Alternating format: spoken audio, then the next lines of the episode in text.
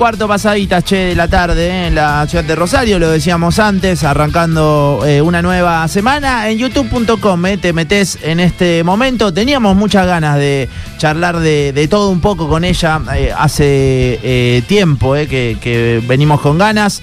Es la menor de tres hermanos, vivió en Buenos Aires, Río Gallegos, Venezuela, Ecuador, después volvió a estudiar en Argentina. Ganadora de, mirá, te digo, premio Martín Fierro como conductora femenina, eh, premio FOPEA al periodismo de profundidad por el documental Darien, La Selva del Infierno. Bueno, hay un montón de galardones para presentar a eh, la persona que ya está del otro lado, es Carolina Moroso. Caro, acá eh, Nacho Moyano y todo el equipo de Boeing y sus secuaces de Radio Boeing. ¿Qué tal? ¿Cómo estás?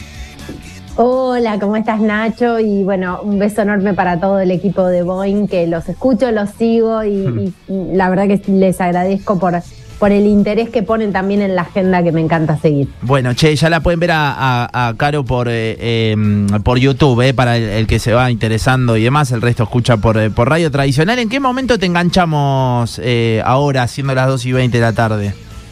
Siendo las 12 y 2 y 20 de la tarde me enganchás en, a punto de subirme al auto que me lleva al canal para atravesar la ciudad de Buenos Aires y San Expedito y todos nos acompañan. A las 4 de la tarde yo tengo mi aire. Em, justo estaba terminando una desgrabación de una, de una entrevista reciente que hice con, con Luis Lacalle Pou, con el presidente uruguayo.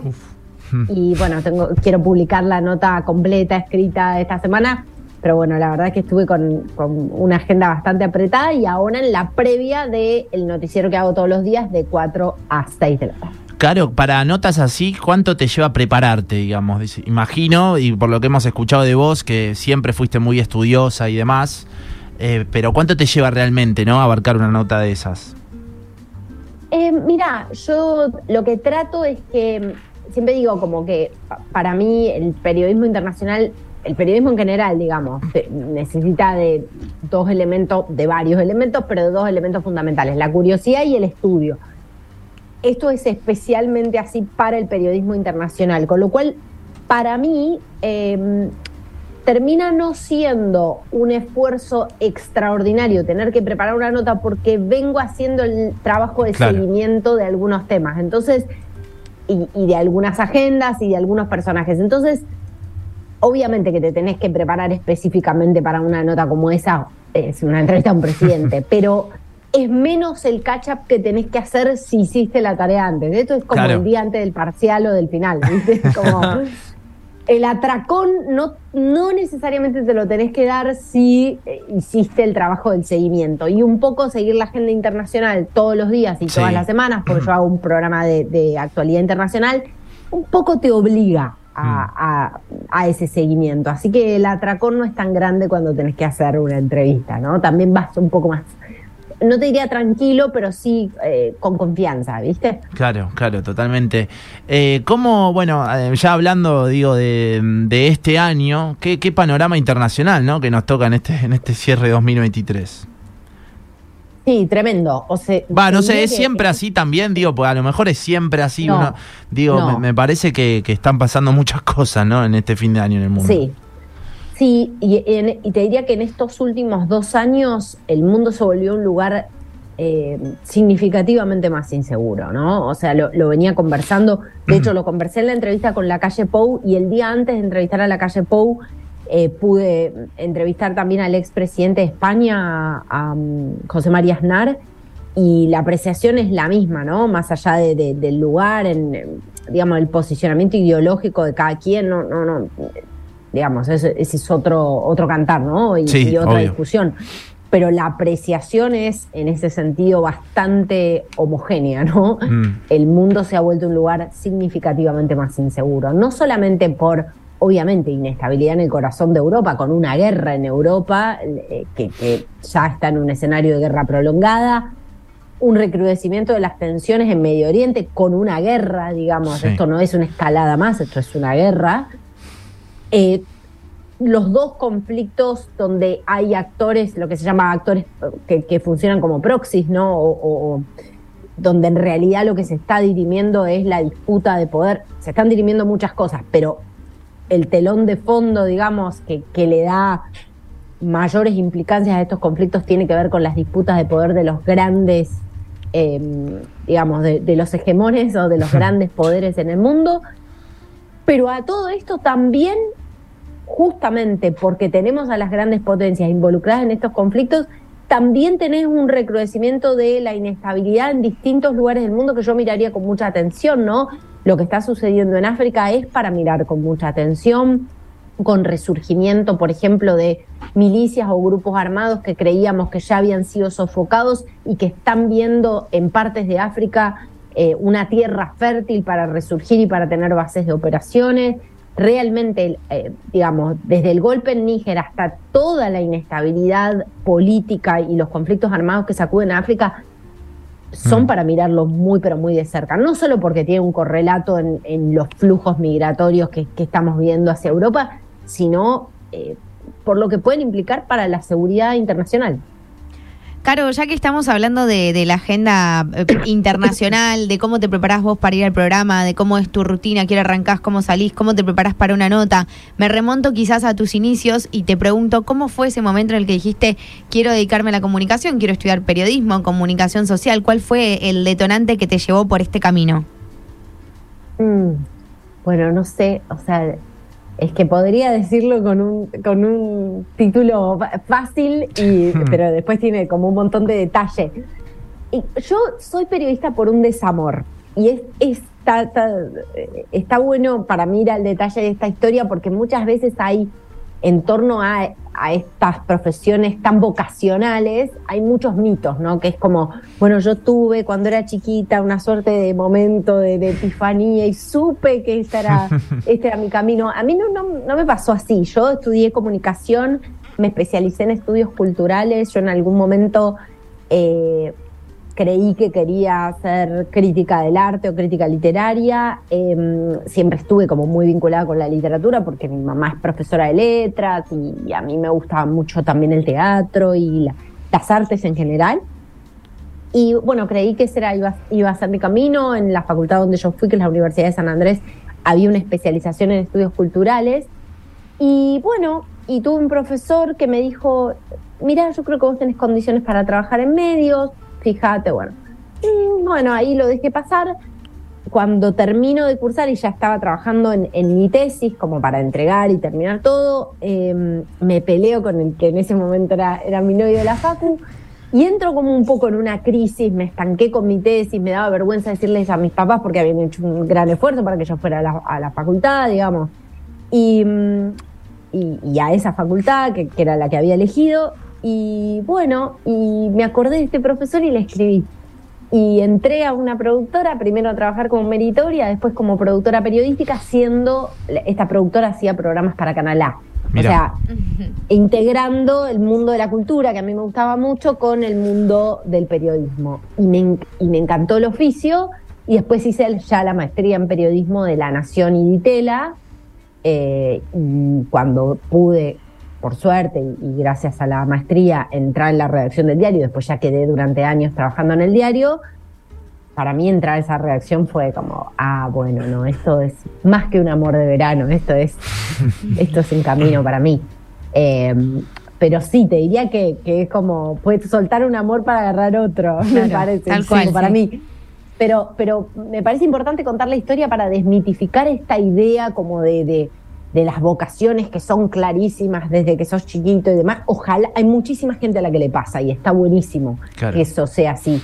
En, mi caso fue casi, sí, no, sé si diría accidental, pero un poco sí obra de, de por dónde me fue llevando el, el destino, ¿no? No sé si es que existe tal cosa, pero sí, creo que sí.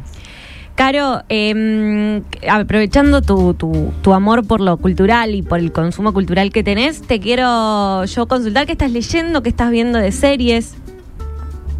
Mira, a ver, voy a decirte algo. Estoy haciendo. Mi novio no había visto Friends y yo. no. Sí. No puede ser. No, no, no, no, no la había visto completa, fue un tema, tuvimos esa conversación que uno tiene cuando descubre algo que es tremendo. algo que está mal. es realmente tremendo y que hay que enmendar. Así que ahora estoy en, el camino de, eh, de, compensar esa falta enorme en su vida y acompañarlo en ese camino. Y, y redescubriendo esa serie que para mí fue un poco moldeó no solamente nuestra idea de los vínculos, de la amistad, del amor, moldeó un poco lo que entendíamos que era ser joven adulto, ¿no? Y, además le quitó, le quitó todas esas idealizaciones de lo que íbamos a hacer cuando, cuando fuéramos grandes, ¿no? Porque es una serie donde todo el tiempo están tropezando con, con su propia incertidumbre, con su indecisión, con, con lo que no pueden manejar, con su inmadurez. Así que bueno, como es bastante similar a lo que al menos en algunas encrucijadas me ha sucedido a mí, me parece que está bueno reconectar con Friends y darte cuenta también cómo han cambiado los signos de los tiempos, ¿no? Porque hay capítulos que serían imposibles hoy, ¿no? Tal cual. Eh, eh, y, no, y no estoy segura de que eso sea necesariamente algo bueno, ¿no? Porque, porque bueno, tengo una mirada un poco este, me veo con cierta preocupación algunas cosas de, o algunos signos de los tiempos que tienen que ver con, los ánimos cancelatorios y demás. Eso me, preocupa un poco, pero bueno, eso ya me estoy yendo de tema. Pero eso, eso por un lado. Eh, después, mi suegro me regaló un libro fantástico de Humberto Eco, Construyendo al Enemigo, que, al que me estoy aproximando. Me toma mucho. Em, bueno, estoy leyendo The Gates of Europe sobre Ucrania. Em, eh, me toma mucho también, mucho tiempo de, dedicación y de lectura y de tiempo libre mi propio trabajo, ¿no? Eh, porque eso, porque descubrir, por ejemplo, eh, yo siempre recomiendo entrevistas con la historia de Oriana Falachi, que lo tengo por acá. Mm. y ahora, por ejemplo, con, todo esto volví a leer la entrevista de Golda Meir y le redescubro capas y, cosas que se me habían escapado por, por ignorancia o por no entender o por no o, por no entender la implicancia de lo que ella estaba diciendo en, este momento y estoy como redescubriendo eso. Pero, pero lo que quiero decir es que mi trabajo me implica ya mucho tiempo de, incluso dentro de mi tiempo libre, me implica mucho tiempo de, si se quiere, estudio o, volver sobre algunos textos que, que ya había visto, ¿no? Claro. Eh, siempre recomiendo mucho eso, porque si no los periodistas un poco perdemos perspectiva, nos volvemos Em, como un poco eh, rehenes de la coyuntura y perdemos capacidad de reflexión. Entonces, siempre está bueno volver a esos textos, volver a, los ensayos, volver a las entrevistas de largo aliento, volver a los grandes autores, un poco para, no sé si para contagiarse o, al menos para inspirarse un poco en, los ejes, en lo que uno pregunta, en la manera en la que uno mira eh, los hechos, ¿no? Es la periodista Carolina Moroso, che, quien está charlando con nosotros. Pueden entrar a, YouTube y verla ahí, si no, como decía antes, la, están escuchando en el auto, donde sea que estén escuchando. Eh, Caro, ¿ya tenés eh, fecha de, casamiento con, con Guido? Es justo que recién lo nombramos de que no había Friends. Eh, sí, el 27 de abril. Ahí Pasamos el 27 de abril. Y en el medio de todo eso lee, o sea, se va a casar, para un casamiento, una nota con la calle Pop. Claro, cuando, cuando pasan estas cosas que, por ejemplo, nosotros, no sé, justo estábamos preparando todo para la nota y aparece Guido, le propuso matrimonio, salió en las noticias, o sea, en, algunas web. ¿A vos te hincha un poco eso o ya estás como acostumbrada y fue? Eh, no, no, no, no, no, no, no. Eh, qué sé yo, es parte de mi vida y yo lo vivo como, sí, como medio... A mí un poco me gustan a veces las historias rosas, así que no me molesta estar viviendo una, qué sé yo. Me toca estar a veces tan en contacto con, con una parte de, sí, de, de, la humanidad y del mundo, a veces tan sombría que, qué sé yo, cuando, cuando viene la buena o cuando viene eh, esa cuota de magia en la vida, yo la tomo, eh, la abrazo. Eh, si te referís con la, con la pregunta más a la parte de la exposición, y sí, a veces, qué sé yo, me, da me muero de vergüenza, pero, pero por otro lado también, qué sé yo, lo vivo con felicidad. Prima la felicidad. Bien. Después a veces me da vergüenza o me doy autocringe de cómo reacciono. Claro, claro. pero, Sí, pero bueno. El, el autocringe es, es, bueno, nada, parte del asunto, ¿viste? Cuando laburás de esto, estás expuesto y, bueno, no siempre te gustás, ¿no? Claro. Pero la verdad que eh, ese, este capítulo en mi vida yo lo vivo con mucha felicidad. Encontré para mí, a mi persona y, y eso, y estoy muy agradecida con la vida de que eso sea así, ¿no? Bueno, genial. Acá pasamos pariente firme. De hecho, han venido los chicos varias Son veces. amigos de la casa, Eso, Tal cual. eso Sí. preguntaba después, pero es así. Es así. Pero yo que- quería ir un- también un poco por el lado de donde venían los chicos antes, por el lado de- del periodismo y todas estas coberturas que te ha tocado hacer, que bueno, eh, hemos hablado en otras oportunidades de que nos imaginamos que eso muchas veces eh, te lo debes llevar a tu casa, que, que debe ser difícil convivir después con, con todo lo que ves, todo lo que vivís. Y, y pensaba un poco en, en por ahí, ¿cuál es, eh, no sé, la, emoción que, o, hay que tener para poder hacer ese laburo? Sensibilidad, no sé si hay que ser estoico, si hay que tener esperanza de que el mundo algún día va a ser un, lugar mejor. ¿Qué, es lo, ¿O qué es lo que tenés vos que crees que te lleva a, todos esos lugares y hacer esas coberturas que haces? Mira, yo creo que lo, lo primero que tenés que tener. eh, lo, lo primero que te tiene que pasar es que no te puede dar lo mismo. O sea, hay algo de una incomodidad latente que la llevas un poco a todos lados. Yo siempre digo que es una incomodidad que te despierta un martes a las 3 de la mañana. O sea, y que, que te hace. eh, y que te hace sentir que, que no, que, que no es simplemente como un capítulo triste en la historia de la humanidad, es, es algo con lo que al menos te querés involucrar para que deje de dar lo mismo, ¿no? O sea, a ver, hay conflictos que tienen mucha visibilidad, pero no sé, hay grandes tragedias o grandes procesos de deshumanización, por ejemplo, la selva del Darién, donde estuve el año pasado, eh, que es una suerte de secreto a voces. Yo creo que esa suerte de, entre furia e impotencia es necesario eh, sentirlo para hacer este trabajo, ¿no? Porque después es un trabajo que tiene un montón de desafíos, ¿no? Desafíos porque tenés que sortear eh, riesgos, tenés que sortear, por consiguiente, miedos, tenés que sortear un montón de cosas, ¿no? Eh, entonces, es un trabajo para alguien a quien no le da lo mismo, ¿no? Hmm. Eh, y es un trabajo, yo creo, siempre yo, yo me peleo un poco con esta idea de que, eh, de que para ejercer este tipo de periodismo, bueno, hay que engrosar la piel y demás. Yo creo que, que tenés que poder generar separaciones operativas que te permitan llevar adelante tu tarea y seguir siendo un profesional en territorio y un profesional ante el desafío de contar una historia. Pero no creo en engrosarte tanto la piel al punto tal de que, de, de que todo parezca lo mismo, ¿no? Y de que mm, Empatía, ¿no? ya te deje de pasar, ya te deje de pasar eso que te tiene que pasar.